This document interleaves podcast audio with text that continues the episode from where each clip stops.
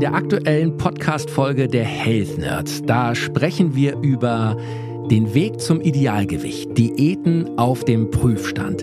Und es ist wirklich eine tolle Folge, denn zu Gast ist Krisa Kawasi, Schauspielerin, Mutter, eine tolle Frau, vielen bekannt natürlich von RTL. Gute Zeiten, schlechte Zeiten. Falls ihr die Folge noch nicht gehört habt, hört gleich mal rein. Es lohnt sich wirklich sehr. Und jetzt, diesen Donnerstag, sind wir schon wieder da mit den Health Nerds, denn ab sofort neu die Health Nerds Sprechstunde. Jeden zweiten Donnerstag beantworten die Health Nerds eure ganz persönlichen Fragen zum jeweiligen Podcast-Thema. Artgerecht. Health Nerds. Mensch einfach erklärt. Heute geht's also um eure Fragen zum Idealgewicht, zum Diäten, zum Thema Stoffwechsel und Abnehmen. Und da haben wir viele Fragen reinbekommen. Gleich zum Start geht's richtig los. Matthias Baum wird schnell und kompetent eure Fragen beantworten. Mein Lieber, herzlich willkommen. Hallo Felix. Matthias, direkt gleich die erste Frage und da bin ich sehr happy, denn äh, da hat sich jemand getraut, uns eine Sprachnachricht zu schicken. Das mhm. könnt ihr bei Instagram als Direct Message direkt an das Artgerecht-Team oder ihr könnt auch an, an mich direkt die Fragen schicken. Und dann hörte sie hier im Podcast. Laura hat eine Frage geschickt. Ich mache eigentlich schon ziemlich viel Sport. Ich gehe laufen, schwimmen und so. Ähm, ich mache auch Yoga.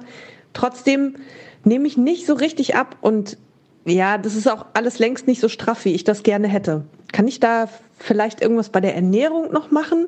Ich meine, ich achte ja schon drauf, was ich esse, aber vielleicht gibt es da noch irgendwelche Tricks, wie ich so ein bisschen, keine Ahnung, den Stoffwechsel ankurbeln kann. So, Matthias, jetzt kommst du. Gut, was sie uns einmal mitteilt, ist, äh, irgendwie klappt das nicht so ganz mit der Gewichtsreduktion. Das hört man so ein bisschen daraus. Und ihr erinnert euch, ich habe das in der Episode auch, glaube ich, nochmal mitgesagt. Wichtig ist, dass man sich die passenden Ziele setzt. Klingt jetzt total komisch, aber wir wissen jetzt nicht genau daraus, was ist denn das Ziel? Wie viel Gewicht soll denn reduziert werden? Was soll genau passieren? Und äh, klar gibt es immer im Stoffwechsel Möglichkeiten, dass irgendetwas nicht optimal funktioniert. Auch darüber haben wir gesprochen. Der Darm als wichtige Baustelle, äh, wo es vielleicht dran hängen kann, dass Abnehmen nicht so optimal funktioniert, Stressbelastung und ähnliches. Bedeutet, wirklich erstmal eine klare Zieldefinition und ein guter Trick, der ist für den Start, um erstmal Gewicht zu verlieren, dann vielleicht auch nicht verkehrt, mal zu gucken, wie viel esse ich denn? Also erstmal die Quantität zu checken. Kalorien ist so ein bisschen das Stichwort dabei. Darüber kann man schauen. Die Auswahl der Lebensmittel, da klare Empfehlung Richtung artgerechte Ernährung schauen, was passt gut dazu. Und ähm, dann ist das vielleicht die Möglichkeit, einen Trigger zu setzen. Und wenn das alles auch nicht funktioniert, dann kann man natürlich noch weitere Ursachenforschung betreiben. Funktioniert der Leberstoffwechsel richtig? Darmsituation. Ähm, oder auch da jetzt mal wirklich auch auf Produktebene bezogen, Thema Stoffwechsel anregen, Fettstoffwechsel optimieren, kann man mal Richtung Pakia bei uns nachschauen. Ähm, das ist sicherlich auch ganz interessant. Nicht primär zum Abnehmen gedacht, sondern den Stoffwechsel wirklich in Gang zu bringen, Insulinstoffwechsel, äh, aber eben auch Leberstoffwechsel und äh, nicht zuletzt das anregende Element über äh, die Capsanoide. Ich hatte darüber, wir hatten da auch mal einen Podcast zugemacht, mhm. äh, die sozusagen die Fettverbrennung nochmal mit ankurbeln. Super. Und wenn ich es richtig zwischen den Zeilen rausgehört habe, äh, hat sie äh, das Problem, dass sie, obwohl sie viel Sport macht, irgendwie das Gewebe trotzdem nicht so straff wird. Ist dann Yoga vielleicht nicht das Richtige? Muss man was anderes machen? Nee, also Gewebe straff sein und, sage ich mal, dieses stellenbezogene Abnehmen. Ne, das kennt jeder irgendwie. Ich habe hier Winkearme und da möchte ich gerne abnehmen. Das funktioniert nicht. Also man nimmt ab überall am Körper und man kann nicht übungsspezifische Sachen dafür machen. Es gibt auch eine gewisse Gewebskonstitution, die jeder mitbringt. Ein Gewebe ist dann vielleicht einfach ein bisschen weicher, das kann auch gut sein. Äh, nichtsdestotrotz dranbleiben. Sport bringt natürlich etwas, aber ich kann nicht eine Übung spezifisch dafür machen. Wir hoffen, wir haben die Frage beantwortet, liebe Laura. Hier kommt schon die nächste Frage. Melanie will wissen, was haltet ihr von Intervallfasten? Ich glaube, Matthias, das können wir sehr schnell beantworten. Ähm, ja, ich glaube, wir haben also wir haben schon eine Episode dazu gemacht. Mehrere. Ja, komm, ist, ist ein, äh, also vielleicht ist es eine neue Hörerin, freut, freut uns sehr, wenn sie jetzt mit dabei ist. Wir halten natürlich viel davon, weil grundsätzlich der Ansatz, eine nicht regelmäßige Frequenz unterschiedlich zu essen sinnvoll ist, Pausen zwischen den Mahlzeiten zu haben, einmal zur Regulation des Immunsystems, dass ich das ein bisschen beruhigen kann, dass der Darm nicht ständig am Verdauen ist. Das hat natürlich was mit Konzentrationsfähigkeit über den Tag zu tun. Ja, die Datenlage ist nicht so ein eindeutig, dass man sagt, okay, wenn ich Intervallfasten mache, nehme ich auch ab. Es gibt Ergebnisse in die Richtung, aber das heißt es nicht automatisch. Was aber passiert ist, der Stoffwechsel ökonomisiert. Das heißt, ich kann besser mit Energieträgern umgehen. Er wird wieder flexibler. Ich kann besser Fettsäuren verstoffwechseln und ähnliches. Es gibt viele auch in Richtung Langlebigkeit und längere Gesundheit positive Effekte. Also sollte man sich mal auf jeden Fall mit auseinandersetzen, in unsere Episode dazu reinhören, bei uns im Magazin nachschauen, gibt es ganz viel Infos dazu. Super spannendes Thema. Auf jeden Fall. Und jetzt noch ein Nachtrag, weil wir das ja auch während Reset immer wieder als Thema haben. 16.8 ist ja so eine Zahl, so die magische Zahl, 16 Stunden Fasten, 8 Stunden Essen. Ja, aber auch hier, das heißt nicht, alles immer nur so zu sehen. Es gibt unterschiedliche Methoden des intermittierenden oder Intervallfastens. Testet auch unterschiedliche Varianten aus. Das heißt, äh, man kann zum Beispiel auch die Variante nehmen, nur eine Mahlzeit am Tag zu essen, einmal die Woche und diese Mahlzeit dann eben nur 25 Prozent der äh, benötigten Kilokalorienmenge pro Tag zu sich zu nehmen. Also wenn es ungefähr 2000 sind, dann 500 Kilokalorien beispielsweise. Oder eben auch abwechselnde Tage, einen Tag normal essen, einen Tag fasten. Äh, es gibt verschiedene Modelle, verschiedene Stundenmodelle. Frauen sollten eher darauf achten, weil sie weniger Glykogenspeicher haben in Leber und Muskulatur, dass die 16 Stunden vielleicht auch nicht in der Gänze ausgedehnt werden. Man kann dann auf 14, 12 oder auch 10 Stunden gehen. Das nur noch mal als Tipp. Evolutionär macht es total viel Sinn, weil, ähm, wie gesagt, es gab auch hier nicht immer ein ganz fixes Muster. Aber dass es sinnvoll ist grundsätzlich, das zeigt sich immer mehr. Ja, der Urmensch hatte ja keine Uhr, der wird nicht genau auf diese 16 Stunden geachtet haben, ja. Ja, und vor allen Dingen nicht nur nicht keine Uhr, also ein Zeitverständnis glaube ich schon, auf einer gewissen Art und Weise, vielleicht nicht in Zahlen beschrieben, äh, aber manchmal einfach nicht die Verfügbarkeit. Und da setzt ja genau das Prinzip an, der Körper muss dann selbst irgendwie kompensieren. Melanie, ich hoffe, wir haben die Frage beantwortet. Wenn nicht, schreib uns gerne oder schick uns gerne noch eine Nachricht und die Health Nerds werden sie auch außerhalb der Sprechstunde hier natürlich gerne beantworten. So, da kommt schon direkt die nächste Frage von Anna. Also ich muss schon sagen, die Frauen äh, sind hier etwas mutiger als die Männer. Anna schreibt, ist das Reset-Programm auch in der Stillzeit empfehlenswert? Mhm. Und sie schreibt weiter, ich habe es schon dreimal nicht schwanger und nicht stillend durchgeführt und es hat mir jedes Mal sehr gut getan also ich bin übrigens, muss ich mal zwischendurch sagen, auch dankbar für die Sprechstunde, weil es kommen ja wirklich viele Fragen und auch viele Fragen, die dann bei, auch nochmal immer direkt bei mir landen. Ist es super, die Frage kommt auch häufiger. Und die erste Antwort, die ich geben muss, und das müssen auch alle verstehen, weil wir machen hier keine Therapie, aber wir geben Empfehlungen mit, besprecht es bitte mit den Gynäkologinnen Gynäkologen, weil wir jetzt das nicht allgemeingültig sagen können. Vom Prinzip spricht nichts dagegen. Wichtig ist, zwei, drei Aspekte mit zu berücksichtigen. Einmal das Thema Mahlzeitenfrequenz verändern oder eben auch intermittierendes Fasten mit aufzunehmen. Prinzipiell ist das möglich. Man denkt ja immer, okay, wenn man schwanger ist, verbraucht eine Mama oder eine werdende Mama extrem viel mehr Kilokalorien. Das ist gar nicht so extrem viel mehr. Äh, das heißt, natürlich soll man auch seinen Bedürfnissen nachgehen und schauen, was man so benötigt. Man darf aber sicherlich auf Ernährungsaspekte oder sollte auch auf Ernährungsaspekte achten. Von daher so eine artgerechte Ernährung basal zu verwenden, das geht auf jeden Fall. Auf der Produktebene, wie gesagt, individuell nochmal besprechen gerade auch in Richtung Enzym nochmal gedacht oder auch in Richtung Biotik, also ein Probiotikum, kann man nochmal spezifisch schauen. L-Glutamin, was in Protect enthalten ist, ist insofern relativ sinnvoll, weil es die häufigste Aminosäure im Körper ist und die Mama und auch das Baby viel davon benötigen. Das gilt sowohl während der Schwangerschaft als auch während der Stillzeit. In der Muttermilch ist die häufigste Aminosäure. Von daher lohnt sich die Supplementierung unter Umständen. Und da gibt es ja viele spannende Effekte, was L-Glutamin alles so äh, tun kann. Äh, von daher ähm, bietet sich sowas vielleicht grundsätzlich an. Und Lactoferrin, ja, auf jeden Fall. Es gibt Untersuchungen und wir sind gerade auch in einem Forschungsprojekt mit dabei, welchen Impact das beispielsweise auf die neuronale Entwicklung des Babys mitnehmen kann.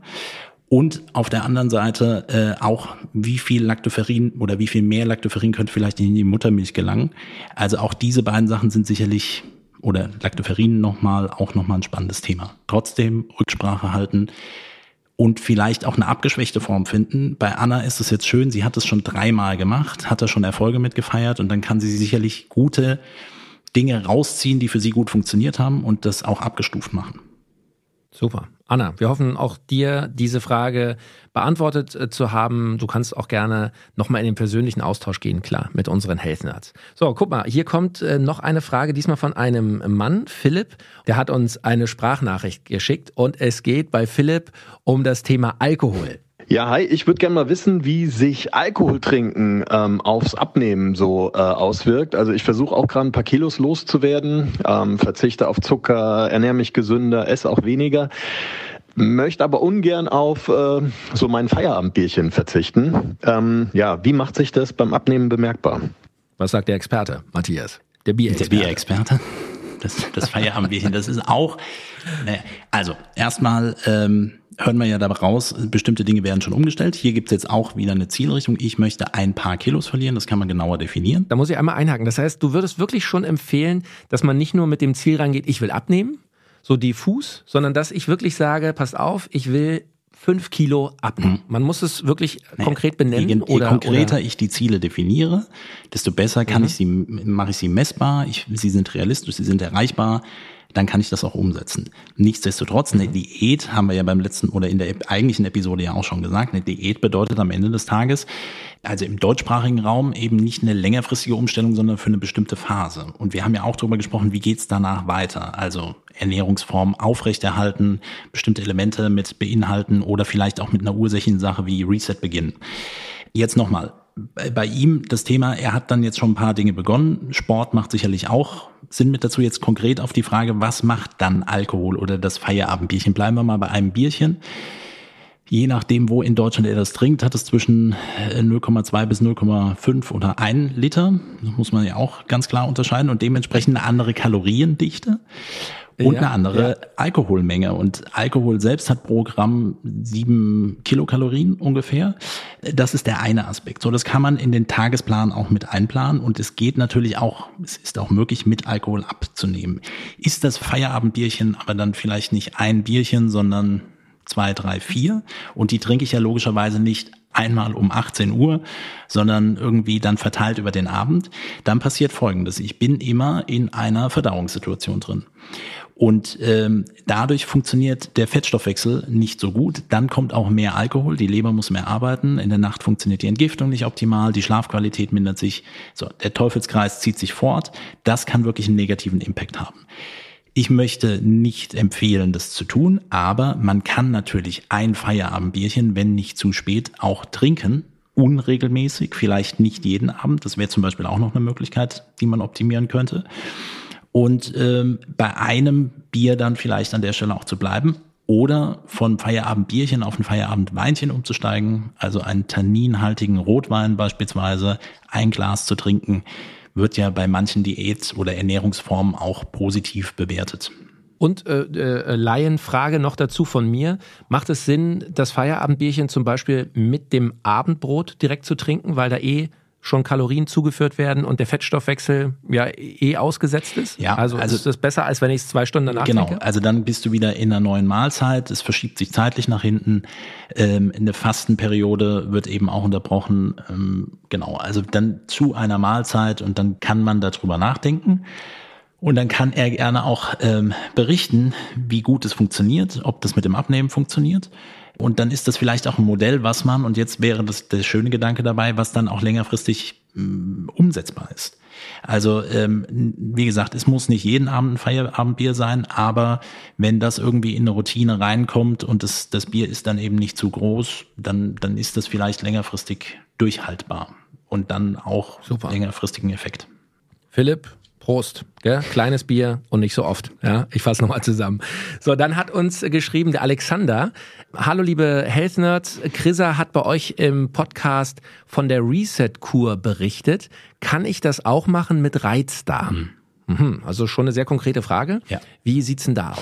Also Reizdarmsyndrom für die Leute, die das noch nie gehört haben. Ein relativ diffuses Bild im ähm, Magen-Darm-Trakt, äh, was sicherlich auch Auswirkungen auf der Stressachsenebene hat ähm, was unterschiedliche Formen haben kann. Auf der einen Seite mehr in Richtung Blähung, auf der anderen Seite mehr in Richtung Durchfälle. So, das ist so ein bisschen, sind so zwei Richtungen, die auch klassifiziert sind. Ein langes Thema für viele Menschen, ein langer Leidensweg auch gewesen, bis dann mal die Diagnose kommt und gestellt wird, weil früher häufiger dann einfach darüber hinweggezogen worden ist, erstmal nicht wirklich etwas Pathologisches festgestellt worden ist, was sich jetzt aber in der Feindiagnostik immer mehr zeigt, Veränderungen im Darmmikrobiom, Störung der Darmbarriere, chronisch aktives Immunsystem, Mangel an Verdauungsenzymen, Veränderungen im pH-Wert im Magen-Darm-Trakt und so weiter und so fort. Also viele Themen, mit denen man sich auch beschäftigt. Und vielleicht beantwortet das in Teilen auch schon äh, die Frage. Es ist grundsätzlich möglich. Ich möchte hier wieder auch den Disclaimer reinmachen, dass es keine Therapieempfehlung ist. Aber äh, man sollte oder kann das gerne mit seinem Arzt nochmal besprechen. Aber es ist auch sowieso Reset keine Therapie, sondern wirklich eine Kur oder ein Programm, was man gut umsetzen kann. Und es spricht prinzipiell erstmal nichts dagegen.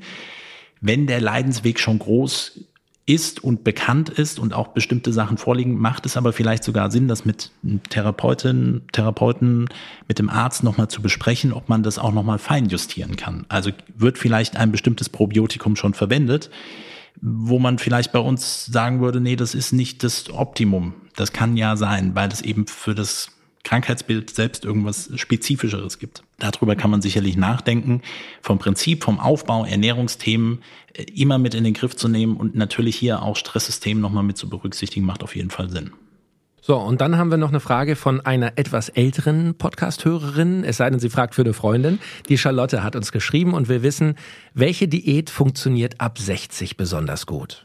Genau. Prinzipiell nochmal Diät Rein theoretisch jede. Ich weiß aber natürlich, worauf die Frage hinausgeht, dass irgendwie, also jeder, der schon mal irgendwie versucht hat abzunehmen oder es kann auch ein anderes körperliches Trainingsziel gewesen sein, ne, Muskelmasse aufzubauen. Im Alter funktioniert das unter Umständen nicht so gut. So, das heißt, man kann hier sicherlich schauen, ob man den Stoffwechsel mit unterstützen kann, weil man muss verstehen, dass mit eigentlich so dem, mit der maximalen Knochendichte, also Peak Bone Mass, das liegt so ungefähr im Alter von 35 Jahren, je nach Trainingsstatus in der Bevölkerung nimmt das ab. Und wir sehen auch eine Veränderung in der Körperzusammensetzung. Das heißt, nicht mal unbedingt das Gewicht verändert sich, aber es ist mehr Körperfett vorhanden und weniger Muskelmasse. Und äh, wie wir da schon häufiger auch drüber gesprochen haben, dann funktioniert unter Umständen die Energiefreigabe aus dem Fettgewebe nicht so gut, also Fettverbrennung nicht optimal. Die Zellen sind nicht gut vorbereitet. Also was wirklich funktioniert und wirklich, ich habe viele Menschen 60 plus, 70 plus mit Ernährungsthemen und auch wirklich dem, dem Wunsch, Gewicht zu reduzieren, mit der Analyse auch dann wirklich eher noch Muskelmasse parallel mit aufzubauen. Es funktioniert prinzipiell jede Diät für die Phase. Man muss sich konsequent daran halten und eventuell nochmal schauen, ähm, gibt es irgendwelche anderen Themen auf Darmebene, Leberstoffwechselebene, die vielleicht auch noch mit berücksichtigt werden könnten. Dann kann man das auch auf äh, Supplemente-Ebene, Mikronährstoffebene nochmal mit unterstützen. Also ganz konkret in Richtung B-Vitamine, in Richtung L-Carnitin gedacht, was sicherlich spannend ist, in Richtung Aminosäuren wo man drüber nachdenken kann. Ähm, genau, also das ist sicherlich erstmal möglich mit jeder Diät. Wichtig auch die Kombination mit Bewegung. Es funktioniert. Es dauert unter Umständen etwas länger. Es gibt unter Umständen Plateauphasen, aber es spricht nichts dagegen, dass es gar nicht funktioniert. Matthias Baum, unser Health Nerd. Mein Lieber, dir und deinem Team ganz herzlichen Dank. Ihr habt diese Fragen alle vorbereitet und äh, du hast sie hier sehr detailliert, sehr präzise beantwortet. Wir haben ehrlich gesagt noch viele weitere Fragen. Sabine hat zum Beispiel was zum Thema äh, Candida albicans geschrieben. Das sind so Hefepilze im Darm. Ähm, Sabine, du bekommst eine ganz persönliche Antwort. Die Health Nerds melden sich schriftlich bei dir. Ähm, ich habe hier noch Nachrichten von Johanna, von Anna, von Carsten. Also hier sind einige Nachrichten, die wir noch schriftlich schriftlich beantworten werden. Leute, vielen herzlichen Dank. Bleibt uns weiter gewogen. Nächste Woche Donnerstag gibt es wieder eine ganz reguläre Health Nerds Folge mit einem neuen spannenden Thema und in 14 Tagen dann dazu eure Fragen hier bei der Health Nerds Sprechstunde. Matthias, herzlichen Dank und bleib schön gesund. Vielen Dank. Der Mensch im 21. Jahrhundert. Wohin hat uns die Evolution geführt? Wie hängen Körper, Psyche und Gesellschaft zusammen? Welchen Einfluss haben Ernährung, Bewegung und Stress auf den Superorganismus Mensch? Mit spannenden Gästen besprechen die Health Nerds von Artgerecht komplexe wissenschaftliche Fakten und Erkenntnisse der Evolution für dauerhafte Gesundheit durch einen artgerechten Lebensstil in der modernen Welt. Mit praktischen, sofort anwendbaren Tipps und cleveren Lifehacks. Health Nerds. Mensch einfach erklärt. Ein All Ears on You Original Podcast.